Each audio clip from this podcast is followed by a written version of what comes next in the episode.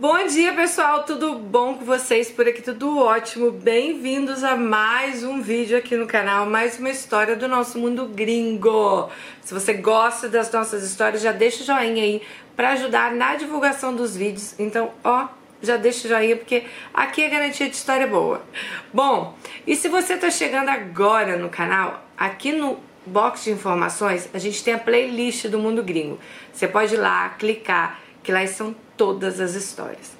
Então, se você quer mandar a sua história, Dani responde hotmail.co.k. O meu e-mail tá aí, ó, na capinha do meu canal ou no box de informação. Tem o, o link do Mundo Gringo Oficial lá no Facebook, que é um grupo só para mulheres, tem meu e-mail, tem meu Instagram, arroba Dani Delantos, lá eu mostro mais meu dia a dia, então segue lá também. Bom, vamos à história de hoje. Gente, a história de hoje é uma história típica, né? Acontece muito, muito. Eu recebo muitas cartinhas assim, sabe? Mas vamos ler e tentar ajudar a nossa Alice. Oi, Dani, tudo bom? Sou a Alice. Conheci seu canal por uma notificação do YouTube. De lá pra cá nunca mais desgrudei. Assisto seus vídeos todo santo dia. Sempre tiro um tempo do meu dia para te assistir. Ah, então obrigada, minha linda. Bom, eu resolvi te escrever porque eu sou uma pessoa muito introvertida para falar dos meus sentimentos e problemas. Eu tenho amigas que eu amo e que eu confio muito, mas eu acho que eu não conseguiria me abrir com elas sobre o que se passa dentro de mim. Eu sempre fui assim. Isso é muito ruim, Dani. Isso me machuca guardar as coisas, né? Então eu decidi contar para você e para as Alices. Vai ser a primeira vez que eu vou expor isso. Eu nem contei e já tô me sentindo aliviada. Espero ter a ajuda de vocês espero também ver minha história por uma outra ótica para saber se eu tô doida ou se realmente é o que eu penso. Bom, então vamos lá à história. Sobre a infância eu não tenho muito o que falar. Eu tive uma infância normal, uma família humilde, mas que meus pais sempre lutaram muito para nos sustentar como eles podiam e educar a gente da melhor maneira possível. É... O que eles nos deram de melhor foi educação e caráter. Passando para a adolescência, meu pai sempre foi muito seguro com as filhas. Não deixava a gente sair à noite para festas. Então, o que na minha cabeça de adolescente era um absurdo. Mas por eu ser muito obediente a ele, eu não saía. Ok, isso foi na época do início da minha adolescência, até os 16, 17 anos. Nesse meio tempo de não poder sair muito de casa por super proteção do meu pai, eu apenas estudava. Na escola que eu estudava, tinha um colega que sentava do outro lado da sala de aula. Eu me apaixonei perdidamente por ele. Não foi a primeira vez, eu já havia me apaixonado antes, mas totalmente em vão. Levei um pé na bunda e sofri muito. Isso eu tinha 12 anos de idade. Agora imagina isso para uma mocinha. Enfim, voltando para minha segunda paixão, vou chamá-lo de Pedro. Esse sentimento por Pedro era muito forte, chegava a doer. Nunca tinha sentido isso antes. Eu via que era recíproco. Eu percebia que ele gostava de mim. E detalhe, nunca tínhamos nos falado antes. Passávamos dias trocando olhares. Quando passava perto dele, tremia. Quando meu olhar encontrava o dele, o coração acelerava. O tempo foi passando e esse flerte ficou ainda mais visível pelas minhas amigas e amigos. Daí então aconteceu o que acontecia muito na época da escola os amigos arranjarem para um amigo, tipo, marcar, né, para os dois se encontrarem. E foi assim. Ele mandou um amigo falar comigo para nos encontrarmos na saída da aula. Nos encontramos e foi o melhor beijo da minha vida, o melhor cheiro, a melhor sensação. Eu não tinha dimensão para explicar como tinha sido maravilhoso o nosso primeiro beijo. Pois se antes eu estava apaixonada, depois disso eu estava de quatro por Pedro. Dani, os dias foram passando e por sermos muito novos e imaturos, nenhum dos dois tomava atitude. Nos amávamos, mas mal nos falávamos na sala. Mas sempre nos víamos no final da aula para saciar nosso desejo do beijo. Depois de algum tempo, os beijos nos finais das, da aula não estavam mais acontecendo, mas o sentimento ainda era o mesmo de ambas as partes. Porém, aquela coisa de adolescente, no ápice da virilidade, ele não queria ficar para trás pelos amigos e ficava com umas meninas de vez em quando. Isso me corroía por dentro, Mas eu não podia falar e nem fazer nada, afinal a gente não namorava.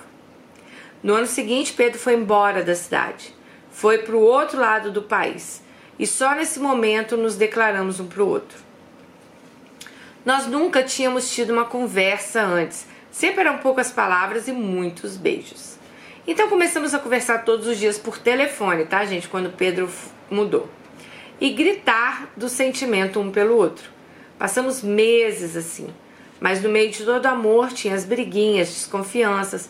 Afinal, a gente estava a milhares de quilômetros de distância. E onde ele estava era numa república cheia de rapazes, ou seja, era muito homem junto e um querendo mostrar mais que o outro quem era o maior pegador. Bom, chifre na certa, né? Como diz ela. Um dos motivos das discussões constantes era o ciúme dele. Ele sempre foi muito ciumento. Eu até achava fofo, afinal era normal sentir ciúmes na situação que a gente se encontrava. Meses depois, Pedro voltou para nossa cidade. E aí sim tivemos um relacionamento de verdade. Conversinha de namorados, beijos, carícias. Para resumir toda a história, nos amávamos muito mas o ciúme dele passou a atrapalhar.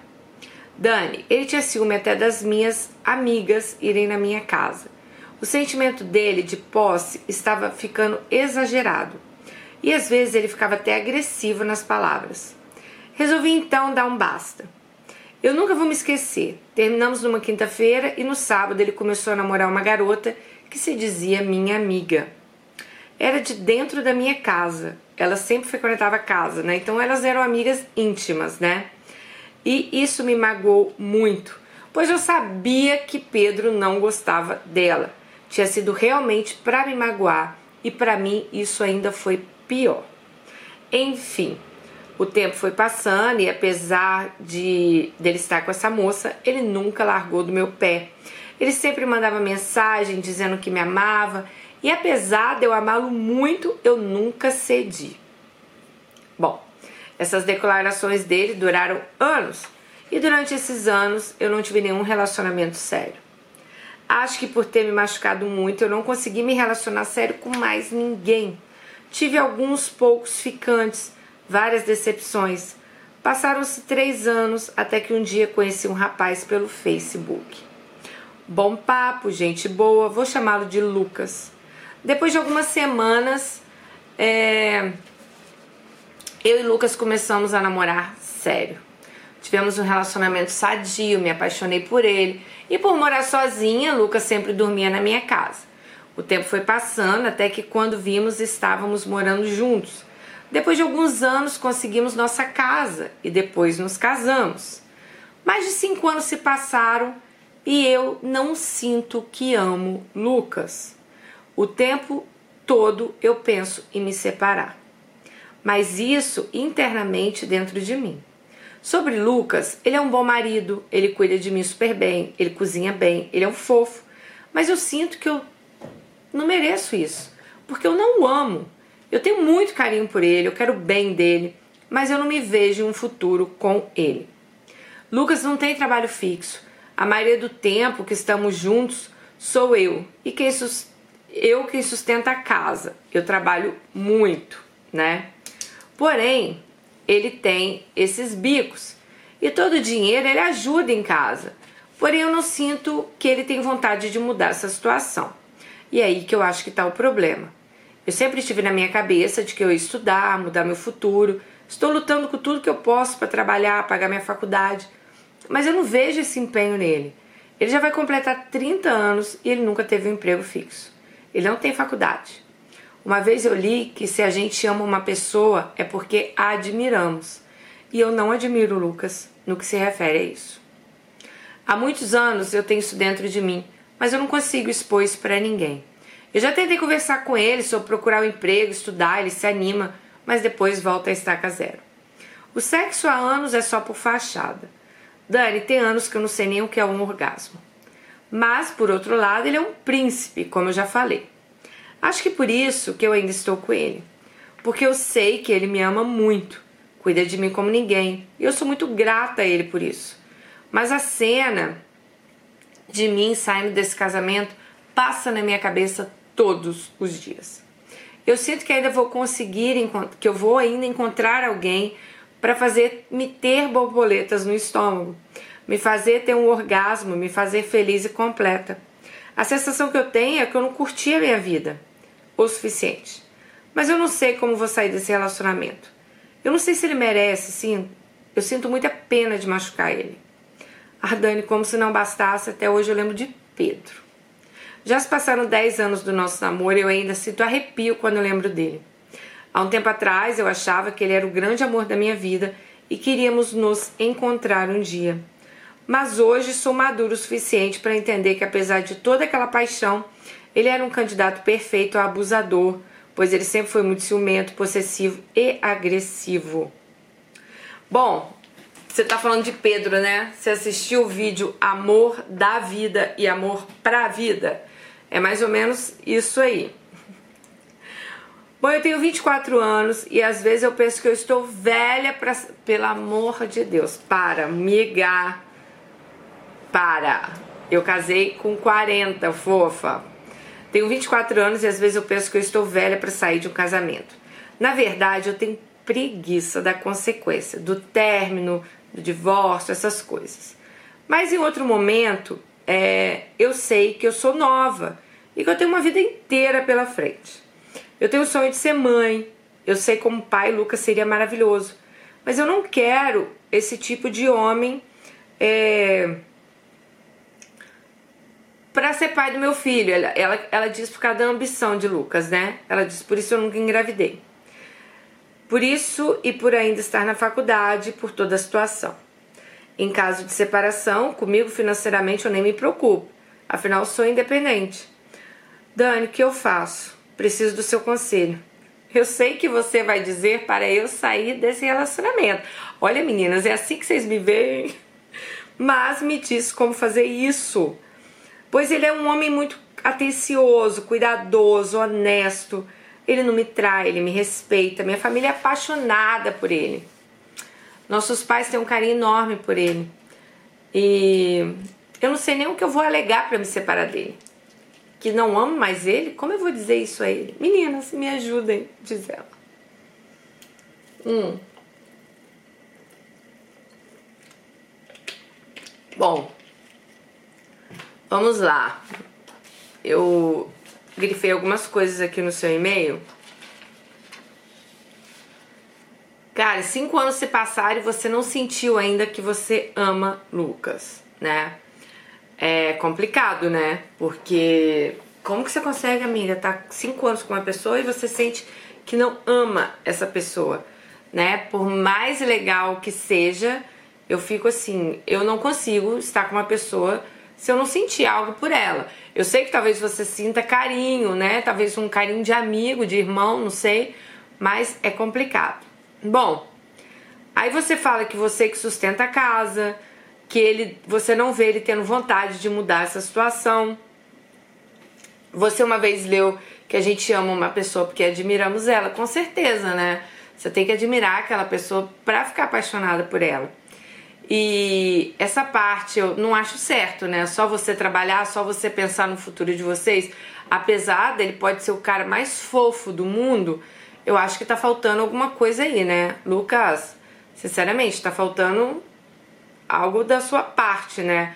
Acho que não é certo você trabalhar, você fazer faculdade, você pensar no futuro e o Lucas aí simplesmente, né, sendo que o marido dedicado, o marido bonzinho, mas eu acho que casamento é uma junção de coisas. Não acho que é só sexo, não acho que é só financeiro, não acho que é só, né, é, eu acho que é uma junção. Você tem que juntar, é um casamento, né? Você tem que casar tudo aquilo para você estar com essa pessoa, tá? Aí você fala que tem anos que você não sabe nem o que é um orgasmo, né? É... Você falou das borboletas no estômago. Eu lembro que uma vez eu li uma reportagem da Ana Maria Braga. Não lembro onde eu vi isso. E questionaram ela por ela também ter se casado algumas vezes, né? Eu acho que ela estava no terceiro, quarto casamento dela.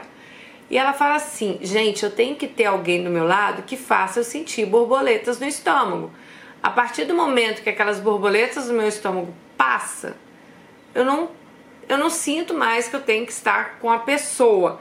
Então é muito engraçado isso, porque realmente, né, aquela sensação de saudade, de querer estar com a pessoa, né, mesmo casada, mesmo você estando na mesma casa, você tem que ter essa vontade, gente, porque imagina você morar com uma pessoa e sabe, não ter vontade de que ela esteja com você, não ter vontade que ela te toque, não tenha vontade, né, de dividir suas coisas com ela, é, é complicado isso. Bom, é, você fala que você não teve a sensação de que curtiu a vida, né, plenamente. Você falou que tá com 24 anos. Se você tá 5 com o Lucas, vocês foram morar juntos, você tinha 19 anos. Então, com certeza, eu acho que essa sensação realmente você sinta, porque, gente, 19 anos você tá no auge da sua juventude, querendo sair com seus amigos, fazendo faculdade, conhecendo novas pessoas, viajando com sua turma. E talvez você pulou esse período. E pode ser que agora, aos 24, você tá sentindo falta disso, óbvio, né? Se você não passou. Eu, por exemplo, fui uma pessoa, eu fui mãe da Melina aos 24 anos. Gente, mas eu curti muito a minha juventude, muito. De viajar com todas as amigas para carnaval, de acampar, de, de ir para baile, né? Que no interior, eu morei um tempo no interior, a gente chamava de baile. Ia para todos os bailes rodeios, festas. Hum. Então, assim, eu sinto que eu curti bastante. Não que eu, ai, hoje eu não preciso curtir. Não, lógico que eu adoro também sair com meu marido. Eu adoro, eu até queria curtir mais até eu e Marcos. É porque a gente trabalha tanto que a gente fica cansado, né? Mas, tipo, eu e Marcos, sempre que dá, a gente viaja, vocês veem, a gente vai pra uma praia. Então, assim, eu acho que a gente não, tem idade. A gente tem que curtir. A vida tá feita é para isso, para você ter momentos de diversão também, né? Não é só comer, trabalhar e dormir, né? Bom, aí você fala assim, você tem preguiça das consequências. Menina, eu já assim, já demorei para tomar decisões também de terminar a relação Acho que até, inclusive, a minha última relação, quando eu contei para vocês, né, que tava tudo bem, o cara era bom, era, né, o Max era uma pessoa boa, uma pessoa maravilhosa tal, mas eu não sentia que eu queria mais estar com ele. E eu demorei muito, acho, até para tomar a decisão de me separar. Por quê? Porque eu tinha muita preguiça. Eu pensava, nossa, vou ter que sair de casa, arrumar uma casa. Aí, aí eu já pensava assim, Aí, claro, né? Ninguém fica sozinho. A gente já sabe como o ser humano é. Aí eu já pensava assim: nossa, vou conhecer outra pessoa. Ter que conhecer todas as manias daquela pessoa. Como é aquela pessoa. Como... Ai, gente, mas isso é tão coisa da nossa cabeça, porque assim, quando você conhece alguém que vale a pena, igual logo depois eu conheci o Marcos, é tudo tão rápido, né? Se tiver aquela química, é tudo tão rápido. Então, é, é muito coisa que a gente pensa. Não pensa assim, não, amiga. Não pensa assim, não que ai, nossa, que preguiça tal. Mas vamos lá, e você falou que eu tinha certeza que eu ia falar que vocês têm que separar. Bom, não, não é assim, eu acho, sabe? Eu acho o seguinte, é claramente vocês dois têm objetivos de vida completamente diferentes, tá? E não adianta você querer mudar as pessoas, né? A única pessoa que a gente pode querer mudar é a gente mesmo. Então não adianta você falar 10 mil vezes na cabeça do Lucas que você queria que ele estudasse, que ele tivesse um emprego fixo, que isso, que aquilo, que as pessoas só mudam quando elas querem. Por isso que eu sempre falo para vocês, em qualquer situação, gente, a gente não muda as pessoas. Elas só mudam quando elas realmente querem, né? Provavelmente ele tá muito satisfeito com a vida que ele tem. Porque se ele não tem intenção de mudar, é porque para ele tá tudo ótimo. E quando para ele tá tudo ótimo, gente, isso é em todas as situações. Ele vai mudar por quê? Então, vem aquela coisa. Se você não mudar, ele vai continuar do jeito que ele acha que tá bom, entendeu?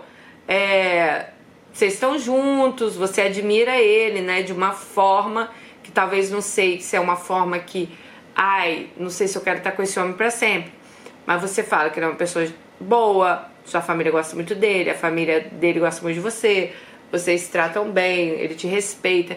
Isso, claro que é muito importante, né? Mas eu acho assim que tem outras coisas também que são importantes. Não tem como você ficar num casamento, né, amiga, se você não tem um orgasmo há anos, né? Não tem como você ficar num casamento que você pensa em crescer, em ter filhos e de repente comprar uma casa melhor e seu marido tá lá achando que do jeito que tá, tá tudo bem, tá? Então, assim, é, a gente sempre quer alguém que haja como a gente, que pense como a gente, mas nem sempre é o que acontece. Então, é,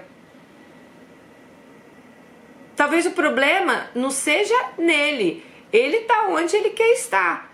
O problema, tá, é que você não quer que ele esteja onde ele está, você tá entendendo? E a gente forçar uma relação que nem, nem a gente acredita que tá certa, eu acho que já não dá certo, tá?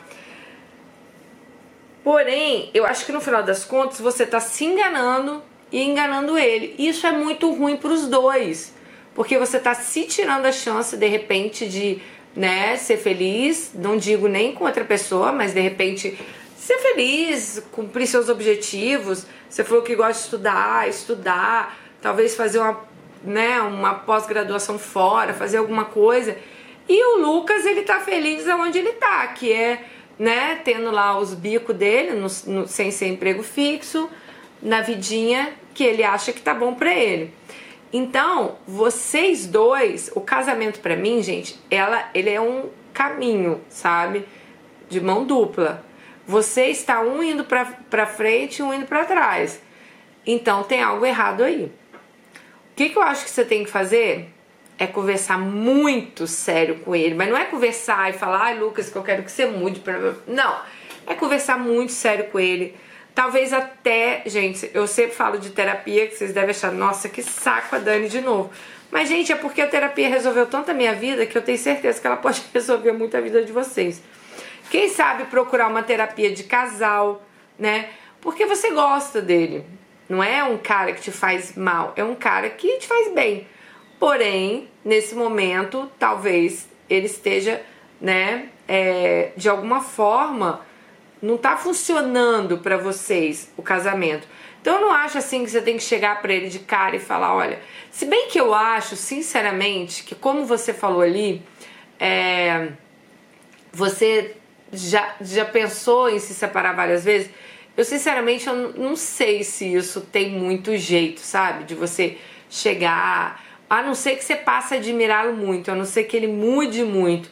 Porém, ele só vai mudar se ele quiser, né? Se ele realmente pensasse, não, olha, Alice, eu te amo, eu quero estar com você, então vamos tentar, vamos tentar essa mudança, vamos tentar fazer desse jeito. Pode ser que aconteça, já vi casamentos darem, né, o 360 graus, dar uma reviravolta e as pessoas conseguirem ficar juntos. Porém, eu acho que vocês precisam de ajuda sim. Talvez uma terapia de casal. Por que, que vocês não tentam? Antes de você tomar qualquer decisão, tente uma terapia de casal com ele Tente da melhor maneira, sabe? Se abrir com ele. Eu não acho que você tem que se abrir com seus pais, com os pais dele, não. Porque não é seus pais que moram com ele. Apesar, gente, tem muita gente que é gente boa, mas às vezes não serve para mim, entendeu? Não é a pessoa que eu quero que esteja do meu lado, né? Eu sou uma pessoa, eu, Daniele, me considero uma pessoa ambiciosa, no bom sentido, tá? Não sou ambiciosa de passar por cima das pessoas, não mas eu me considero uma mulher ambiciosa, tanto que eu vi de baixo consegui chegar onde eu cheguei. Com o meu trabalho, com o meu esforço, sem passar em cima de ninguém, entendeu? Hoje eu trabalho pra caramba, vocês veem, eu acordo 1h15 da manhã, eu essa semana passada entrei no trabalho duas e meia da manhã, quero sempre crescer mais, pretendo crescer mais ainda, mas eu me esforço para isso, sabe? Eu cheguei aqui nos Estados Unidos há três anos atrás, eu fazia faxina, eu fui babá. Hoje eu tô de assistant manager na maior empresa do mundo. Um lugar, um espaço que eu conquistei, porque lá dentro eu também comecei de baixo. Comecei no floor, escaneando caixa, fazia pallet, essas coisas. E hoje eu cheguei onde eu cheguei. Então, é, com meu esforço. Agora, eu não quero um homem do meu lado que também tivesse aqui sentado em casa sabe? E eu sustentando a casa. Então, Marcos, o meu marido, ele é tão trabalhador quanto eu. Eu admiro muito isso nele. Para ele não tem tempo ruim. O Marcos também é um cara ambicioso, né? É um cara que veio para cá, para os Estados Unidos, anos atrás, construiu as coisas dele, tem um bom patrimônio hoje, tem uma vida, né, legal, tem a grana dele, tem, pode me proporcionar uma vida confortável, porque sim, eu sou esposa dele, eu também quero, sabe, que o meu marido possa me proporcionar isso. Eu quero também. Eu não vou ser hipócrita de falar que, ai, nossa, não, eu quero, né, assim, assado. Eu já dividi conta com com meu ex, entendeu? De casa. Mas se hoje meu marido pode me proporcionar isso, né? Se ele, por que não? E eu não acho isso feio, não, gente. Eu acho assim, se ele não pudesse, com certeza eu ajudaria. Mas já que ele pode, então eu também admiro ele por isso. Só que, sinceramente, eu, uma pessoa que gosto de comer bem, gosto de ir para bons lugares, gosto. Não sou uma pessoa que ah, liga pra roupa, essas coisas. Vocês já viram isso em mim, sabe? Eu não sou essa, esse tipo de pessoa que você vai me ver com bolsa de 5 mil dólares, nem de mil, nem de 200, que eu já acho caro, entendeu? Acho isso supérfluo. Mas eu gosto de viajar, gosto de ficar num bom hotel, gosto de ter uma cama confortável para dormir, gosto de comer bem. Essas coisas, esses prazeres da vida, meu marido pode me proporcionar. Então eu admiro muito nele. E claro que todo mundo quer isso. Por que, que eu vou querer menos, entendeu? Se eu também trabalho muito, também dou muito duro, né, para ter as minhas coisas, para proporcionar coisas também para minha família, para os meus filhos. Então, é, eu acho que todos nós temos objetivos de vida.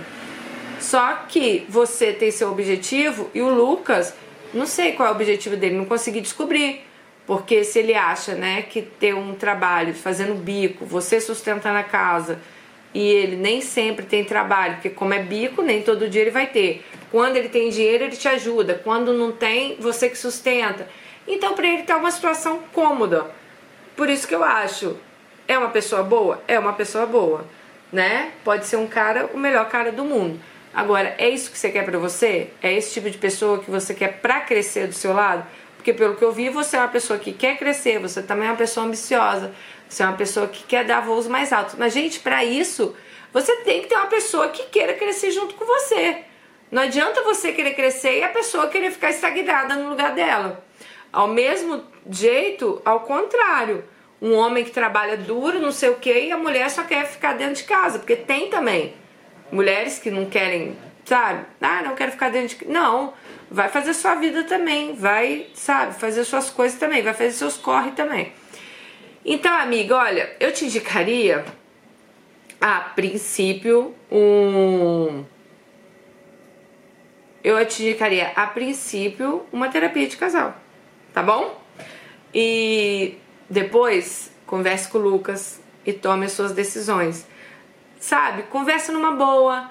É, se você tiver medo, talvez, nossa, tenho medo de sair desse relacionamento, magoar. E eu não tô falando pra você sair do Lucas e. Ai, e, e o outro lá, como é que é o nome dele? Ai, amiga, esquece, né? Dez anos atrás, né? Esquece, esquece.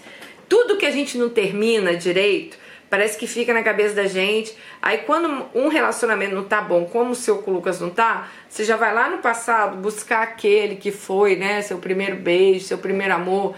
Mas isso aí já passou, amiga. Esquece, passado é, quem vive de passado é museu, passado é passado, presente é presente. Vamos focar na vida daqui pra frente, tá bom? Beijo no coração e até o próximo. Tchau, gente.